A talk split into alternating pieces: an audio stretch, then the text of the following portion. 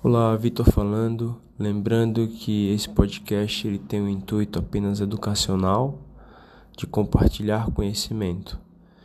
Ele não deve ser levado ao pé da letra para prescrição, para conduta médica.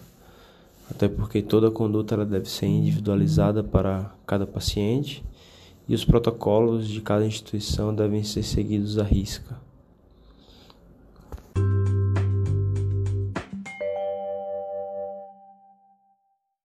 Olá, boa tarde a todos.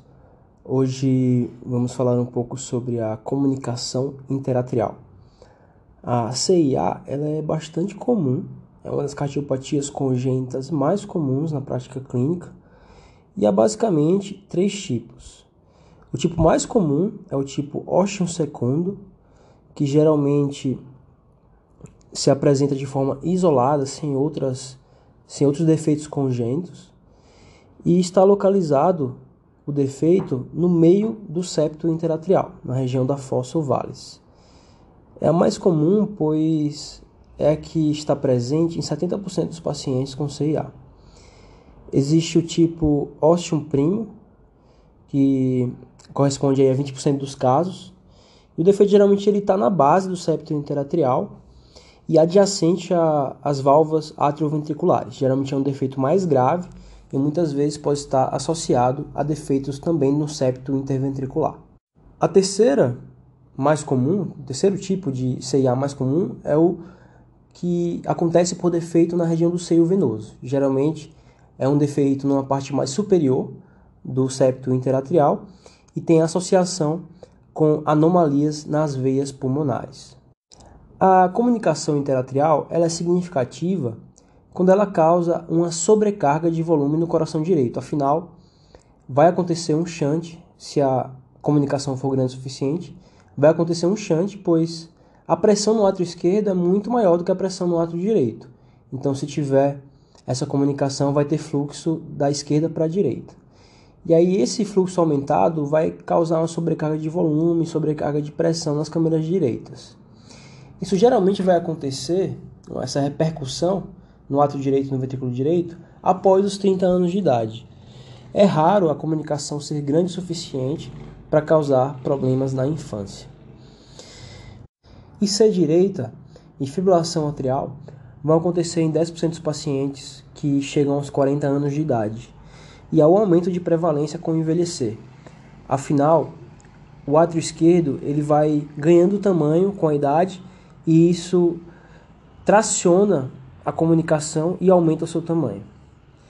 Também são possíveis embolias paradoxais, em que acontece uma trombose venosa profunda e se desgarra um êmbolo na circulação venosa e esse êmbolo passa pela comunicação para a circulação arterial, o que pode cursar com embolias arteriais periféricas ou no sistema nervoso central. A hipertensão arterial pulmonar é uma complicação possível mas ela não é tão frequente, pois o ventrículo direito ele geralmente vai entrar em insuficiência antes de haver uma alteração irreversível nas artérias pulmonares. E em menos de 10% dos casos, vai, a artéria pulmonar vai apresentar uma resistência vascular pulmonar maior do que 5 unidades Wood, o que mostra a raridade da evolução para hipertensão pulmonar. Se tiver uma hipertensão arterial pulmonar severa, é importante a gente excluir outras causas, especialmente se o defeito ele não for muito grande, tiver, por exemplo, menos do que 2 centímetros. Com o tempo, vai acontecer inversão do shunt, seja porque o paciente desenvolveu uma, uma hipertensão arterial pulmonar, seja porque o ventrículo direito entrou em falência. E essa inversão do shunt vai causar cianose. No exame físico, é muito comum encontrarmos um desdobramento fixo da segunda bulha, afinal vai acontecer uma sobrecarga de volume no VD e aí o VD vai demorar mais para ejetar sangue e vai isso vai atenuar e até excluir aquela diferença na, na inspiração do fechamento da válvula pulmonar e do fechamento da válvula órtica. Essa diferença ela vai ser fixa pelo grande atraso que vai acontecer na, no fechamento da válvula pulmonar. Hum. Também vai acontecer sopro sistólico, geralmente de ejeção no foco pulmonar, mas também pode acontecer um sopro histórico de regurgitação no foco tricúspide, principalmente quando o paciente desenvolve hipertensão arterial pulmonar. O eletro vai depender do tipo de defeito. No ósseo secundo, geralmente acontece um bloqueio de ramo direito, com sobrecarga do ventrículo direito e um desvio de eixo para a direita. Já o ósseo primo, além do bloqueio de ramo direito, pode acontecer também bloqueio atrioventricular de primeiro grau, pela intimidade do defeito com o, a, a região atrioventricular, a região do nó atrioventricular. Na radiografia vai acontecer um aumento do VD e uma proeminência nos vasos pulmonares, principalmente se o paciente tiver hipertensão arterial pulmonar. Quem vai dar o diagnóstico para a gente? Lógico, o início com uma suspeita clínica, aquele sopro num paciente que é jovem ou um, sinais de ser direita em um paciente jovem, sem outro motivo aparente, a gente sempre vai pedir um ecocardiograma. Então é o, ecocardiograma que vai dar para gente o diagnóstico. E o diagnóstico ele vai ser feito no eco com o Doppler. O Doppler ele vai identificar o fluxo interatrial. Geralmente os defeitos eles vão ser maiores do que 8 milímetros, pois defeitos menores que isso eles vão fechar na infância espontaneamente. Daí, com o ecocardiograma, a gente vai calcular a integral da velocidade sobre o tempo no trato de saída do ventrículo direito e no trato de saída do ventrículo esquerdo, e aí vai usar esses valores para calcular uma relação entre o fluxo pulmonar e o sistêmico. E aí, quando o CIA, a CIA é importante, essa relação ela vai ser maior ou igual a 1,5. É a famosa relação fluxo pulmonar-fluxo sistêmico. O ecocardiograma também consegue avaliar se há hipertensão arterial pulmonar e consegue avaliar a repercussão no ventrículo, no ventrículo direito.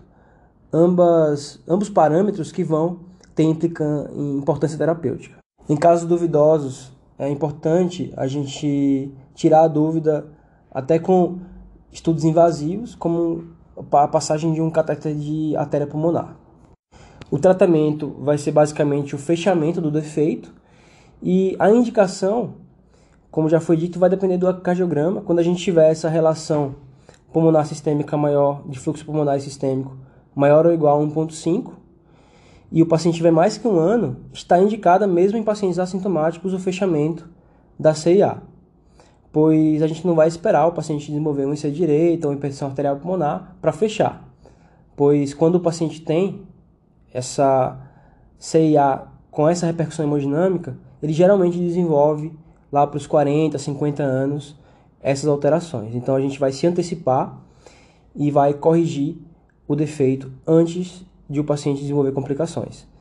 Já se o paciente desenvolver complicações, como um IC direita com dilatação do ventrículo direito, daí é outra indicação, independente do fluxo pulmonar sistêmico, da gente intervir. E se o paciente ele tem uma hipertensão arterial pulmonar, mas aqui há mais detalhes, precisa de um estudo melhor do paciente, uma individualização maior, pois se a hipertensão arterial pulmonar for severa, fixa e sem chance esquerda direita, provavelmente não há benefício nesse fechamento. Então vai ser individualizado.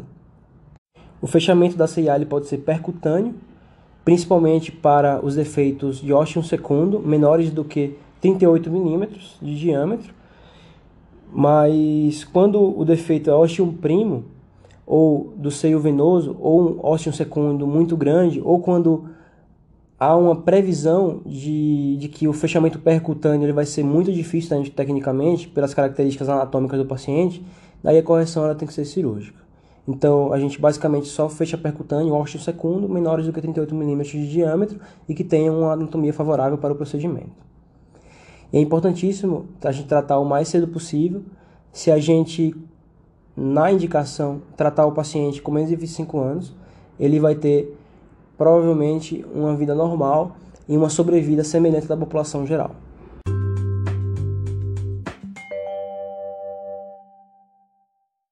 Sobre comunicação interatrial, ficamos por aqui. Lembrando que em muitos casos vai ficar dúvida se o paciente tem ou não benefício de fechamento daquela comunicação interatrial e nesses casos vai ser importante a consulta com um especialista em cardiopatias congênitas. Fiquem bem, uma boa tarde.